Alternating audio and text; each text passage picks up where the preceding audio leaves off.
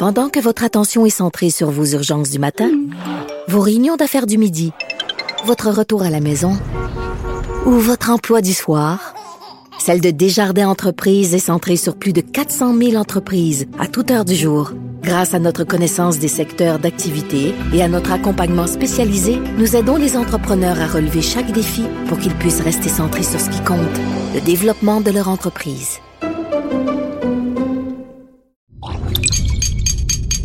Cube Radio. Le bureau d'enquête de Québecor et Cube Radio présente Par pure vengeance, épisode 4. Vous avez peut-être écouté les trois premiers épisodes sur Cube ou sur une autre plateforme de balado. Maintenant, si vous ne les avez pas écoutés, retournez en arrière. C'est une série qui s'écoute un épisode après l'autre. Bonne écoute.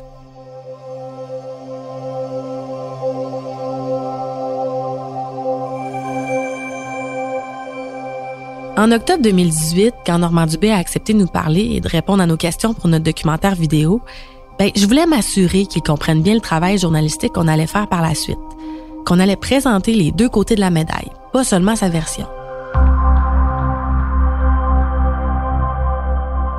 Parce que du côté de la poursuite, Maître Baribeau, le procureur de la Couronne dans le dossier d'Hydro-Québec, qualifiait le caractère de Normand Dubé de quirulant. Quirulant, ça se dit de quelqu'un au comportement revendicatif, qui se croit sans cesse victime de préjudice.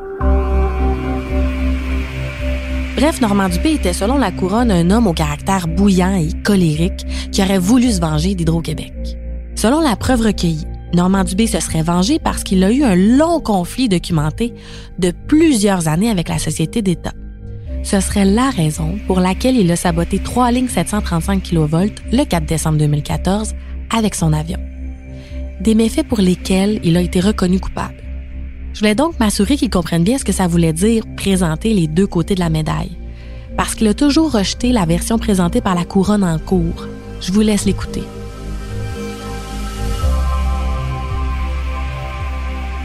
Ça vient aussi que nous, on est obligé, notre job, on va montrer les deux côtés. Hein. Vous Ouais. êtes au courant. Donc, Ouais. votre version, la version de ce que vous avez présenté en cours, puis aussi ce que la, la version de ce que la couronne a présenté. Vous Ouais, le ouais. savez. OK. Mais on s'entend-tu que la version de ce qui se présente, c'est une théorie? C'est, fait qu'une théorie, c'est, c'est, c'est un conte, là. Et tu peux compter n'importe quoi dans une théorie. C'est pas des faits. Moi, je, je parle des faits. Lui, là, c'est une théorie. Vous faites un conte. Un conte, un, un beau petit roman que ça a l'air un peu à se tenir. Mais c'est un conte, là. C'est juste, je, pense, puis j'extrapole, puis je présume. Là, tu peux en faire bien du monde coupable avec je pense, puis je présume, là. Tu peux mettre tout le monde coupable. C'est un, c'est un récit, c'est un roman. Tandis que ce que je vous dis, là, c'est de la du, du vrai vécu, là. Dans toutes les histoires, il y a un contexte. Il y a un point de vue qui peut nous faire interpréter l'histoire bien différemment. Vous allez voir qu'en effet, Normand Dubé a réagi de manière très intense pendant son conflit avec Hydro-Québec. Mais vous allez aussi constater qu'il y avait une raison à son attitude. Je veux que vous entendiez la version de Normand Dubé sur une histoire en particulier, celle de la servitude d'Hydro-Québec. Normand Dubé en a une sur son terrain. C'est un bout de son terrain sur lequel Hydro-Québec avait le droit de passer pour faire l'entretien de six poteaux électriques qui se trouvent là. Cette zone-là a fini par provoquer un long conflit entre M. Dubé et la Société d'État. Un conflit qui a duré sept ans. Pour la couronne, cette histoire-là prouve toute l'animosité de Normand Dubé envers Hydro-Québec. Selon elle, c'est ça qui lui donnait un mobile pour avoir commis les méfaits sur les lignes en 2014. Ça donnait à M. Dubé une raison d'avoir voulu se venger, comme l'indique le jugement. Aux yeux du tribunal, ça a contribué à établir la culpabilité de Normand Dubé. Euh, moi, Hydro-Québec, ça a été réglé en 2009. Mais de 2002 à 2009, c'est une bureaucratie, c'est un gouvernement dans un gouvernement. Normand Dubé a réussi à se rendre loin dans cette histoire-là.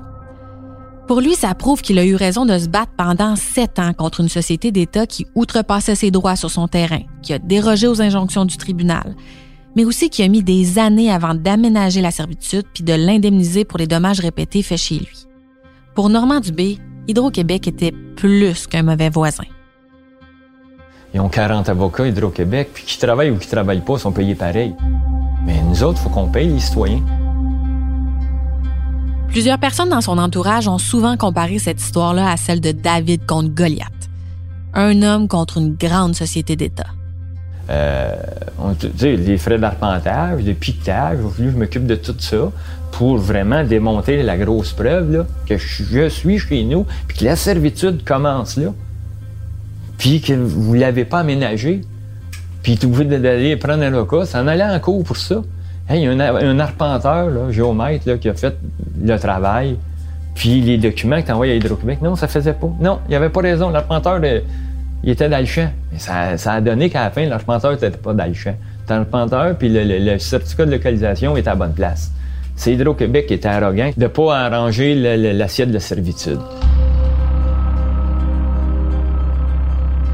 Normand Dubé s'est défendu bec et ongle pour faire valoir ses droits.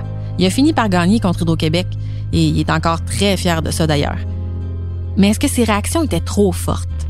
Est-ce que ça dépassait vraiment les bornes comme le prétend la couronne? Et surtout, qu'est-ce qui l'aurait poussé à vouloir se venger?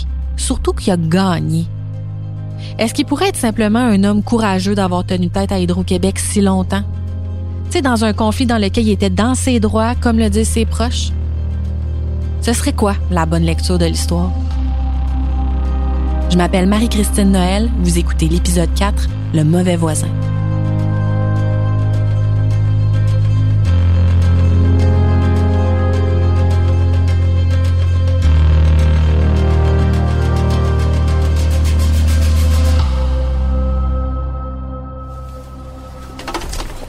Avec ma réalisatrice, on est allé dans le nord de Montréal en décembre dernier pour aller chercher des documents au palais de justice de Saint-Jérôme. On en a profité pour arrêter à Sainte-Anne-des-Plaines. Je voulais lui montrer de quoi avait l'air maintenant le terrain de Normandie-Bay et la fameuse servitude. Est-ce qu'il y a quelqu'un qui sort? Personne qui sort en ce moment. Mais tout le monde nous regarde. Tout le monde sait que Normand Dubé habite ici. Tout le monde sait que c'est l'entreprise de Normand Dubé. Tout le monde sait que Normand Dubé a été arrêté, accusé et en prison. Tout le monde sait ça dans le village. À moins de vivre sous une roche.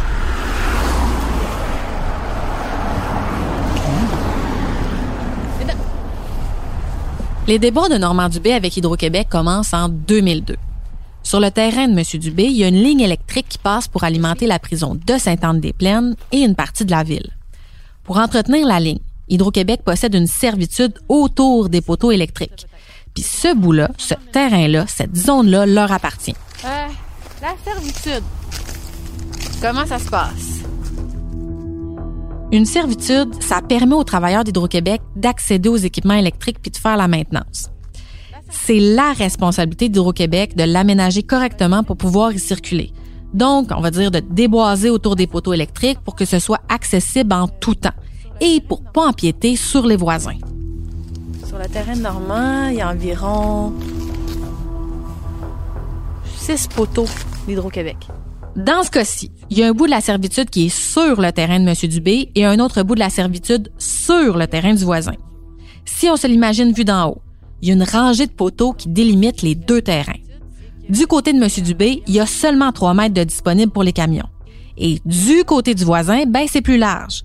Sauf qu'en 2002, le bout chez le voisin, il est pas aménagé. Il est même pas déboisé, en fait. On pouvait pas y circuler parce qu'Hydro-Québec avait jamais défriché le terrain. Donc, pour les travailleurs, c'était plus facile de passer chez M. Dubé et d'empiéter plus large que la servitude. Et ça a causé des dégâts. Les camions sont trop gros, plus larges que 3 mètres, puis dépassent largement sur le terrain de M. Dubé. 3 mètres, c'est environ ici. Il n'y a pas beaucoup de place pour un gros camion d'Hydro-Québec. Mais Hydro-Québec préférait passer ici parce que c'est ouvert. C'est beaucoup plus facile d'accès de la rue au terrain.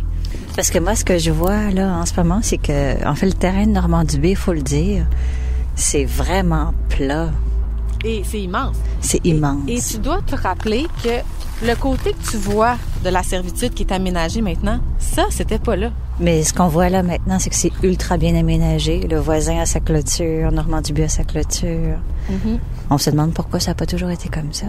Mais un coup que c'est fait, c'est bien fait. C'est très bien fait. Ça aurait dû être comme ça. Pour ça qu'il a gagné. En 2002, quand Normand Dubé a décidé de ne plus laisser passer Hydro-Québec, la société d'État a obtenu une injonction, un ordre de la Cour, pour forcer Normand Dubé à laisser passer les camions. Mais l'injonction précisait qu'Hydro-Québec devait faire ça dans l'assiette réelle de la servitude. Et la Société d'État s'engageait à indemniser M. Dubé si des dommages étaient faits sur son terrain. C'est ça qu'on peut lire dans les documents de cours. Fait que là, j'avais fait arpenter puis piqueter. Où commençait la servitude puis où elle finissait. Puis l'arpenteur, il avait mis un tape jaune puis j'ai des photos. Pourquoi de vous ça. avez fait ça? Parce que personne ne savait où ce qui était la servitude. Les, les employés d'Hydro-Québec, là, quand ils ont- sont venus à l'enquête préliminaire, là, il dit Nous autres, il nous a dit de passer sa servitude. Mon avocat, il dit euh, Saviez-vous, elle était où la servitude? Il dit Non. Mais Comment tu fais pour savoir si c'était sa servitude? Tu sais pas où qu'elle est, la servitude? Comment tu fais pour le savoir? Ah, ben, je sais pas. Les boss m'ont dit, moi, de passer là. Non, non, non. C'est parce que ça a été piqueté, arpenté. Fait que le gros de la servitude était de l'autre côté. Aussi, sur une partie de mon terrain, mais tout l'autre 10 pieds sur le terrain du voisin. Ce qui voulait dire qu'Hydro-Québec pouvait pas dépasser les limites de la servitude, donc pouvait pas dépasser le 3 mètres de largeur sur le terrain de M. Dubé. Mais les camions étaient toujours trop larges, puis la portion chez le voisin qui permettait aux camions de passer était toujours pas aménagée, toujours pas déboisée. Il y avait encore des arbustes qui permettaient pas aux camions de passer par là. En 2006, Hydro-Québec est revenu et a fait encore plus de dommages avec les camions. Les traces sur le terrain là, étaient apparentes puis profondes dans le sol. À la fin de l'été de la même année, Normand Dubé reçoit une lettre d'Hydro-Québec qui l'avise qu'ils vont revenir encore une fois faire des travaux. Ils ont dit on va aller faire des travaux. Fait que euh, on va on va euh, passer sa servitude. Ah ouais, c'est parce qu'il n'y a pas un arbre d'enlever. Sa servitude, c'est pas passable. Fait que savais-tu qu'il était pour revenir chez nous? Il a rappelé mon chum. J'ai fait venir une pelle mécanique, là, à peu près 30 tonnes. Là, Là, j'ai mis ça sur le coin de mon terrain. Juste où ce que c'était piqueté, dans la, rue. Normand Dubé a non seulement mis une pelle mécanique sur son terrain pour empêcher les camions de passer, il a aussi appelé au Journal de Montréal qui a décidé de couvrir l'événement. La police n'a pas tardé à arriver aussi. Selon le récit de M. Dubé, une policière lui aurait demandé les papiers de localisation de son terrain pour prouver ses dires. Fait qu'elle dit donnez-moi les papiers, donnez-moi vos papiers, pis ci, pis ça. Fait que là, c'est correct. Monte au bureau, on va te monter. Euh, là, les deux journalistes suivent. Qu'est-ce qu'ils font là, eux autres? Ben, disent, ils suivent. Ils ont le droit. Moi, je, je leur ai permis de venir. Elle dit, qu'est-ce que vous faites? Elle dit, on s'en va voir des papiers. Fait que là, les journalistes, ils trouvaient pas mal arrogantes. Fait que là, ils ont comme déroulé le manteau. C'est marqué Journal de Montréal. Et Simonac, l'attitude a changé. Oh oui, messieurs, oui, OK. euh, fait que là, là, je leur montre, là, la policière, là, a changé, là, a, a viré de arrogante à super fine, là. Parce qu'elle s'attendait pas, parce qu'il y a des journalistes, elle pensait que c'était juste des, des- des voisins qui, qui regardaient ça, ou trois ou quatre voisins qui regardaient ça, puis qui n'avaient pas d'importance, là. Puis finalement, Ah, ben là, a finalement, elle a été voir Hydro-Québec, elle dit, non, elle dit, vous pouvez pas rentrer là, là. Elle dit, euh, les journalistes sont là, puis il y a un certificat de localisation, puis je pense que ça a été piqué arpenté, puis c'est la bonne chose. Fait qu'elle dit, je dois vous repousser. Fait qu'il y avait eu une grosse page du Journal de Montréal, pas la première page, mais la deuxième, peut-être, deux ou troisième page, là. Hydro-Québec repoussé. Je me souviens très bien de la photo de M. Dubé avec sa pelle mécanique. Mais est-ce que tout s'est passé comme il le prétend? On peut se poser la question. Je vous rappelle que selon la couronne, ben, le conflit entre Normand Dubé et Hydro-Québec au sujet de la servitude, c'est ce qui aurait poussé M. Dubé à vouloir se venger et à saboter les lignes avec son avion le 4 décembre 2014. Ce qu'on lit dans les documents de cours, c'est que quelques jours plus tard, après avoir été repoussé, Hydro-Québec revient faire des travaux et cette fois-ci avec la police. Les choses dégénèrent entre Normand Dubé et un policier de la ville de Terrebonne. Voici la version de M. Dubé. Le policier de la ville de Terrebonne, il dit, moi, là, je m'en fous de l'injonction, là. Il dit, ils vont passer. J'ai dit, la servitude, elle, elle est l'autre bord, mais ça passe pas. Ça me dérange pas. Moi, c'est pas mon problème. Le juge a dit d'arranger l'assiette de la servitude à partir du rang Lepage. Si Hydro-Québec sont négligents dans leur servitude à la bonne place, c'est pas à cause que c'est beau chez nous puis c'est un beau gazon que tu dois le saccager. Fait que, il, il fait signe, coupe la chaîne puis passer. Moi, je prends mon Kodak, je me mets à prendre des. Je les laisse rentrer, je me mets à prendre des photos. Et lui, il savait qu'il y avait une injonction. Il savait qu'il était dans le trouble. Fait que là, j'ai pris des photos. Là, il a voulu sauter sur moi parce que je prenais des photos. Puis il était sur mon terrain. Là, il me courait après moi, mais a quand même pris le temps d'avoir de prendre sept photos, sept ou huit photos. Et puis, d'embarquer dans mon camion, puis là, quand j'embarquais dans mon camion, là, il voulait avoir le Kodak. Là, là, il, il, il frappait ce mot, puis il tirait pour avoir le Kodak. Puis là, il dit, tu vas me donner ça, puis t'es en état d'arrestation. Il dit, t'es sous mon terrain privé, t'es même pas sa servitude.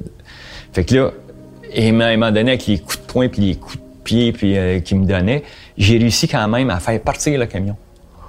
Puis là, il est parti, mais là, j'étais prêt à l'embrayer. Fait que là, il me tirait en dehors du camion, puis il va me donner la caméra. Puis là, c'était une longue ganse, un canon, une longue ganse solide. Il a tiré ce qu'il pouvait tirer. Il m'a tout blessé les bras sur le bord de la barrure de la porte. Il y a des photos de ça. La version du policier est bien différente. Selon les documents de cours, le policier affirme plutôt qu'il a laissé à M. Dubé tout loisir de prendre des photos et que l'altercation s'est passée autrement. Ce jour-là, le policier vérifie le document de l'injonction de M. Dubé, mais il lui dit qu'il n'est pas en mesure de vérifier l'exactitude de l'assiette de la servitude sur le terrain. Donc, il demande la collaboration de M. Dubé afin que les employés d'Hydro-Québec puissent faire leur travail rapidement. Mais M. Dubé n'est pas content. Il se met à insulter les travailleurs puis le policier avant d'aller chercher son appareil photo, selon toujours les documents de cours. Il revient avec son pick-up il se stationne derrière les camions d'Hydro-Québec qui, eux, sont stationnés l'un derrière l'autre le long des poteaux. Avec sa voiture, M. Dubé bloque l'accès à la rue, ce qui empêche les camions de sortir. Là, les travaux se terminent et le camion nacelle d'Hydro-Québec s'enlise. Incapable de bouger. Les employés tentent de le tirer avec le camion cube qui est derrière, mais il n'y a pas de place parce que le véhicule de M. Dubé, ben, il bloque le passage. Alors le policier demande à M. Dubé de déplacer son pick-up, mais il refuse. Le policier l'informe qu'il ne peut pas bloquer la sortie et les prendre en otage comme ça. Puis que s'il refuse encore, ben il va devoir l'arrêter pour entrave. Puis ben M. Dubé refuse. Encore. Fait que le policier lui dit qu'il est en état d'arrestation et tente de saisir son bras. Mais M. Dubé s'échappe, il court vers son véhicule puis tente de le démarrer. La porte est ouverte, puis le policier essaie de saisir encore le bras de M. Dubé, qui se débat puis qui lui donne des coups. Toujours selon la version de la police.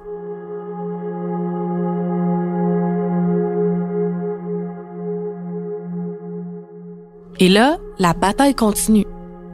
M. Dubé raconte qu'il a tenté une manœuvre à reculons avec sa voiture et puis par en avant, avec le policier accroché à sa fenêtre. Le policier a dû lâcher prise parce qu'il avait peur de se retrouver sous les roues du pick-up. Et cet incident-là, dans la voiture, ça aussi, c'est dans les documents de cours.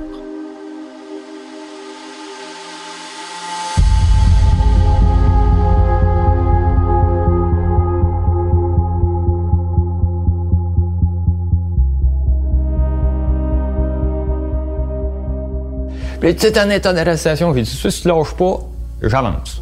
Puis dit, tu vas lâcher parce que je vais avancer plus vite il lâchait pas. Il avançait plus vite. À un moment donné, il était plus capable. Il a lâché la caméra. Fait que là, on est arrivé ici dans le garage. La porte est ouverte. Puis là, j'ai rentré ici. Puis il y avait un de mes amis qui était à faire du pliage sur la machinerie ici en arrière. Puis là, il savait pas, le policier. Fait que là, j'avais baissé la porte parce que je voulais pas, mais c'est long avant que ça baisse. Fait que lui, il s'est enfilé en dessous. Puis là, il dit à Daniel, ramasse le Kodak. Parce que je sais qu'il voulait ça, le Kodak. Il voulait pas avoir de preuves, il voulait pas avoir de photos. J'ai dit, ciel, ramasse le Kodak. Fait que là, mon Daniel, lui, la machine, il pointe le Kodak. Là, il, rentre, puis là, il regarde dans le truck, il trouve pas le Kodak. Puis là, il fouille, là, il me saute dessus, il fouille sur moi pour trouver le Kodak. Il l'avait pas.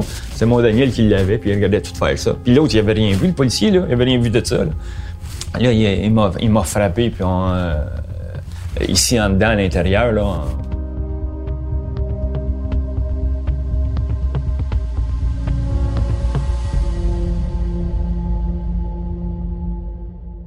Voici la version du policier.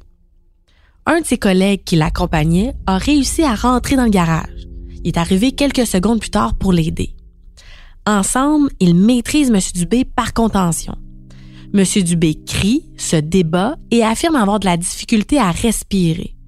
Donc les policiers le relâchent, mais M. Dubé continue à se débattre. Puis là, les policiers attrapent ses poignets, le menottent et l'amènent au poste. Après l'incident, M. Dubé a pris des photos de ses échymoses. Je les ai vues, ces photos-là.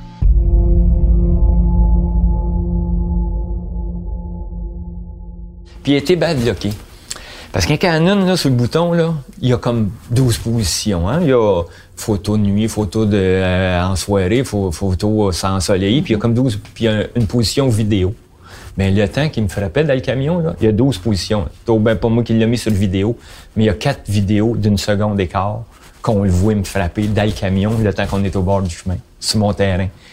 Fait que ça, ils les aimaient pas, ces quatre petites vidéos-là. Ils durent seulement qu'une seconde d'écart, une seconde et demie, là mais il y en a quatre. Ça veut dire que la roulette, elle a tourné à vidéo, sans le savoir, là, parce que moi, je, retiens mon Kodak, puis je retiens la ganse. Puis...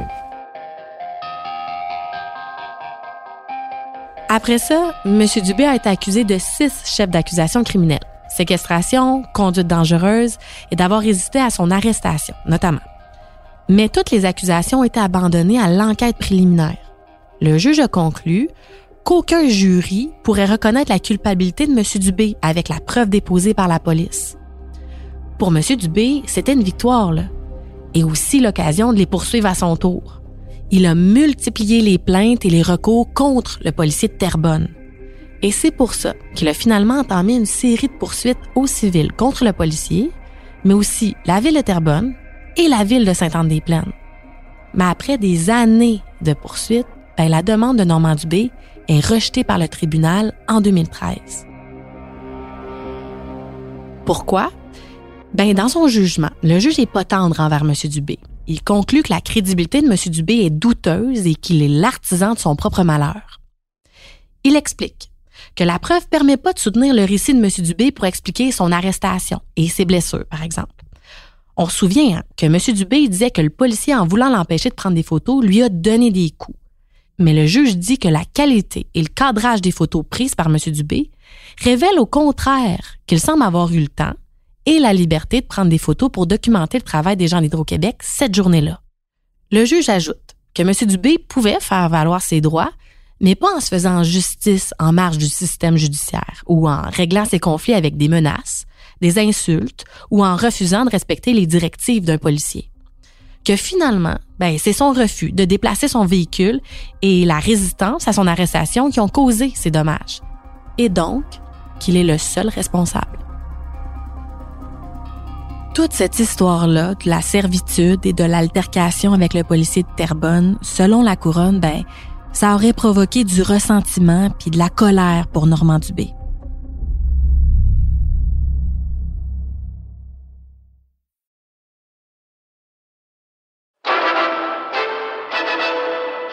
ne peut éviter le bolide de Jochen Mass, sa Ferrari s'envole littéralement. Il y a 40 ans, mon pilote préféré mourait dans un terrible accident de Formule 1.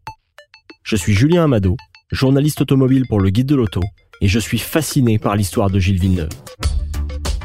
Je me suis toujours demandé comment un petit gars de Berthierville a réussi à forcer son destin pour se rendre jusqu'au sommet de la Formule 1. Et pourquoi, aujourd'hui encore, il demeure une légende pour le monde de la F1. Sur 67 Grands Prix, il y a eu 67 histoires de Villeneuve.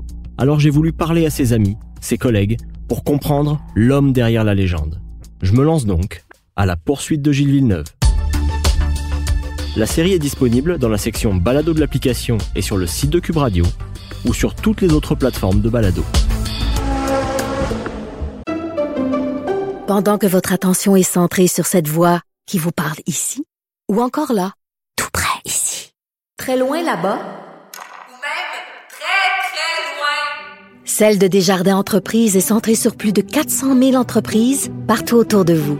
Depuis plus de 120 ans, nos équipes dédiées accompagnent les entrepreneurs d'ici à chaque étape pour qu'ils puissent rester centrés sur ce qui compte, la croissance de leur entreprise. Le balado à la poursuite de Gilles Villeneuve est en nomination en tant que meilleure série balado au Canadian Online Publishing Awards 2022.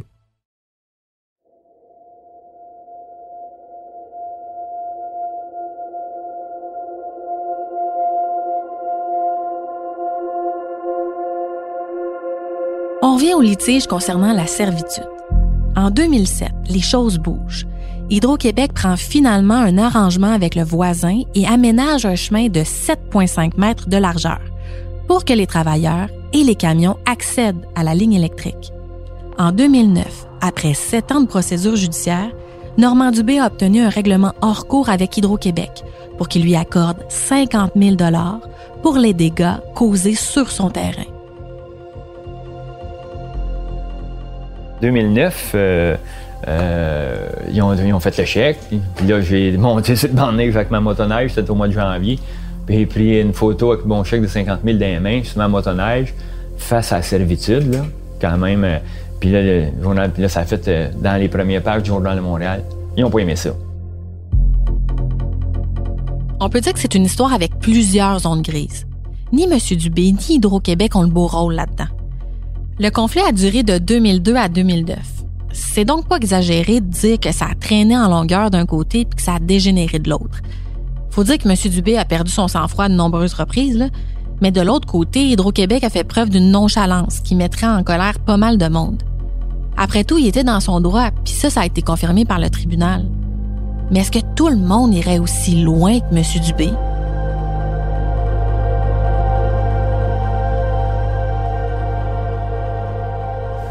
Est-ce que vous en voulez à Hydro-Québec? Parce qu'Hydro-Québec le dit souvent. Là, oui, c'est ça, c'est ça qu'ils essayent, mais euh, avec tous les reportages que, qui, ont vu mon avocat, il dit c'est pas toi qui en veux Hydro-Québec, c'est eux autres qui t'en veulent parce que ils, reviennent tout le temps sur la servitude puis qu'est-ce qui s'est passé? Ils sont sur le conflit de 2002 là.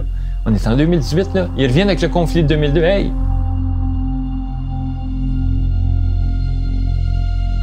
Mais c'est pas tout. Pendant le procès sur le sabotage des lignes, on a appris que quelques jours après le règlement hors cours de 2009, il s'est produit une situation étonnante. Le règlement hors cours, c'est quand on a déterminé que M. Dubé recevrait 50 000 d'Hydro-Québec pour les dommages sur son terrain. Ben, peu de temps après, Normand Dubé s'est fait réclamer 4 millions de dollars par Revenu Québec.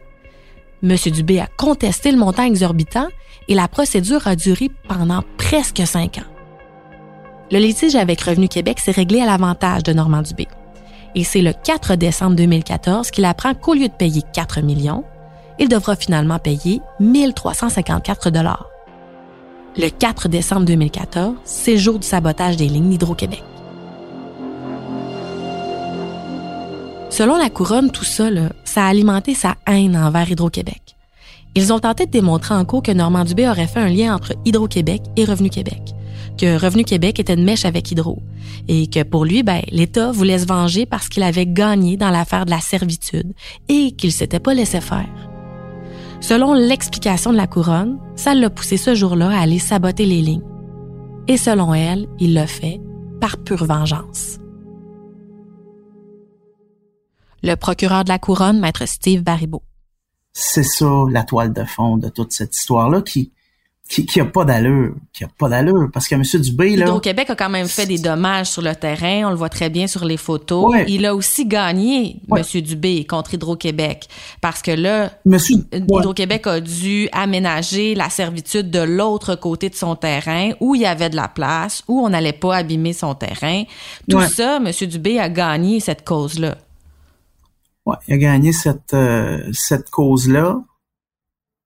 Mais euh, s'il avait laissé passer euh, Hydro-Québec, s'il avait pris des arrangements avec eux, comme quelqu'un qui a du bon sens le ferait, il serait chez lui aujourd'hui et il serait pas en prison. Au lieu de faire ça, il a décidé de contester. Puis ça, c'est le caractère quérulent qui se retrouve euh, dans le profil de, M. Dubé, qui était étoffé dans les jugements euh, de toutes les instances. Au lieu de faire ça, M. Dubé euh, s'est braqué, a pas été capable de gérer ses émotions, a poursuivi Hydro-Québec devant les tribunaux, a attendu patiemment parce que M. Dubé, c'est pas quelqu'un qui c'est pas quelqu'un qui agit rapidement, c'est quelqu'un qui pense, qui pense à, ce qu'il va faire, ce qui traduit encore une fois tout son potentiel de dangerosité.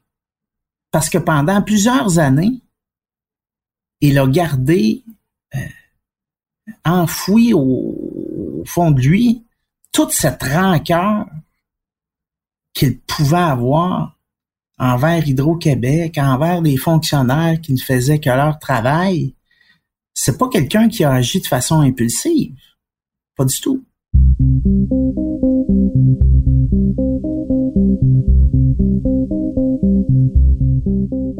Pendant le procès en 2018, quand je lui ai parlé les premières fois, ben Normand Dubé mettait toujours au défi la Sûreté du Québec puis la Couronne de trouver des réponses à toutes les situations qui restaient inexpliquées dans leur enquête. Comme je vous disais, il y a plusieurs questions qui restaient sans réponse. Le but de la Couronne et de la SQ, c'est de trouver qui avait saboté des lignes 735 kV en décembre 2014, puis de bâtir une preuve assez solide pour se rendre devant un juge. Parce que les méfaits avaient plongé une partie du Québec dans le noir. Ça a failli nous plonger dans une panne totale. Et les preuves qu'ils recueillaient pointaient vers M. Dubé. Faut dire qu'ils ont mis beaucoup de moyens en place pour faire ça.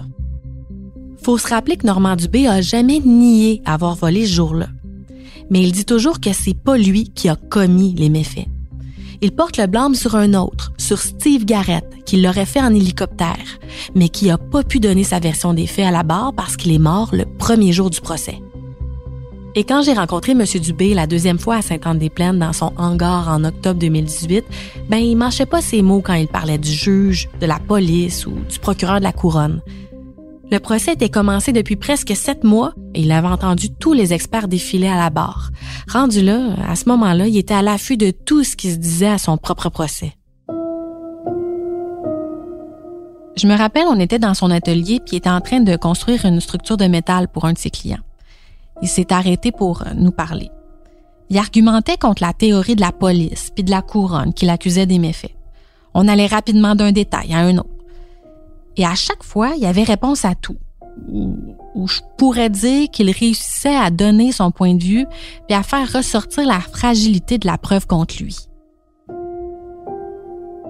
Ce jour-là, pendant l'entrevue, il s'est attaqué au cœur de la théorie de la couronne. Il a fait ça en posant une question très simple. Est-ce qu'un avion peut faire ce genre de sabotage-là? Il continue à demander pourquoi on tente pas de reproduire la manœuvre dans une zone protégée, par exemple? Voici un extrait de l'entrevue de M. Dubé. Ils sont tous bien bons, hein? Ils sont tous bien bons à l'entour de la table. On est. Mais il n'y a personne qui a essayé de le faire, hein? Il n'y a personne qui veut l'essayer non plus, hein? Ils sont tous bien bons, là, avec la gueule. Ah, avec la gueule, là, puis, puis, moi, je suis capable, je suis capable ici. Mais personne ne le fait. Au procès, il y a un autre pilote qui est venu témoigner comme expert. Il est venu à la barre pour expliquer au juge comment il pensait que les méfaits avaient pu être causés par quelqu'un aux commandes de l'avion de M. Dubé. Il a même affirmé qu'il pourrait faire un test d'essai sans problème. Faut dire que le pilote, Paul Kissman, c'est un pilote émérite qui a une feuille de route très impressionnante. Donc, tout était en place pour faire un essai. Mais la couronne a décidé qu'un test de vol, une reconstitution du sabotage en avion, ben ce serait pas nécessaire et que le témoignage de Paul Kissman, ben, était suffisant. Le juge a dû se ranger derrière la couronne. Kissman a dit par contre que lui aurait pu le faire, puis finalement il l'a pas fait. Donc le juge a déclaré que comme il était disponible et disposé à ben pouvoir l'essayer, ça veut dire que Kissman disait vrai. Ben oui, certain. Moi, je peux vous dire, là, je suis capable de lever 350 livres au bout de mes bras. Hein? Je vous le dis, je suis capable de lever 350 livres. Mais la journée que tu vas me le demander, hum, j'ai mal dans l'épaule, j'ai mal dans les coudes, je, ne le fais pas. ça va bien dire. Moi, je peux bien dire que je lève 350 livres. C'est pas vrai. J'ai pas besoin de l'essayer. Je sais qu'il faut capable.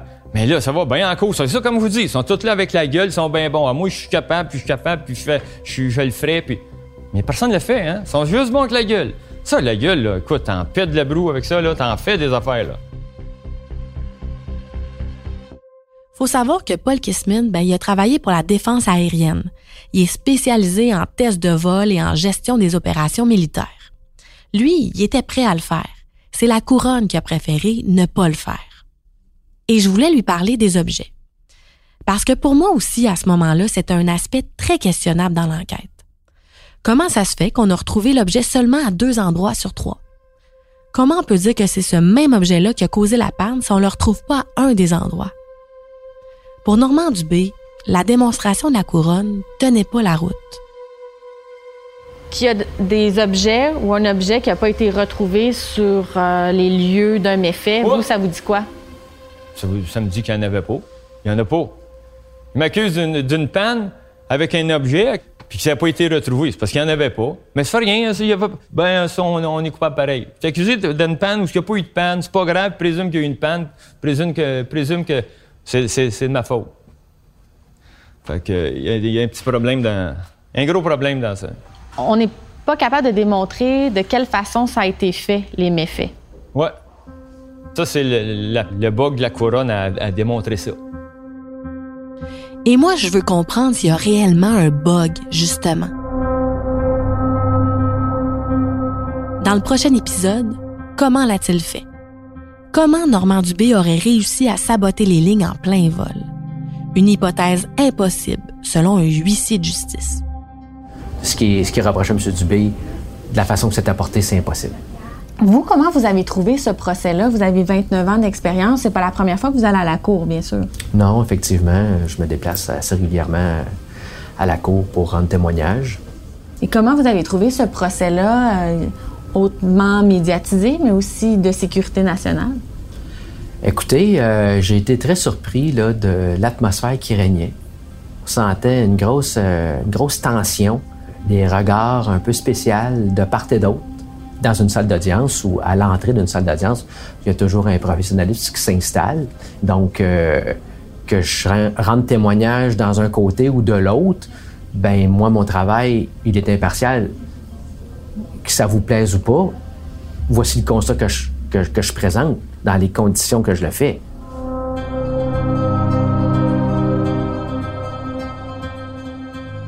L'enquête est menée par moi, Marie-Christine Noël, journaliste au bureau d'enquête de Québecor.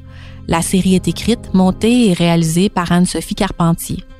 Merci à Étienne Roy, Ève Lévesque et Bastien Gagnon La France pour leur aide. Le mix sonore est de Philippe Séguin, une production du bureau d'enquête de Québecor et de Cube Radio. Si vous voulez écouter le documentaire vidéo Le pilote des stars sur Normand Dubé, que j'ai réalisé avec ma collègue Ninon Pedneau en 2018 pour le bureau d'enquête de Québecor, allez sur cube.ca par oblique vrai ou sur la plateforme vrai pour les abonnés à Elix.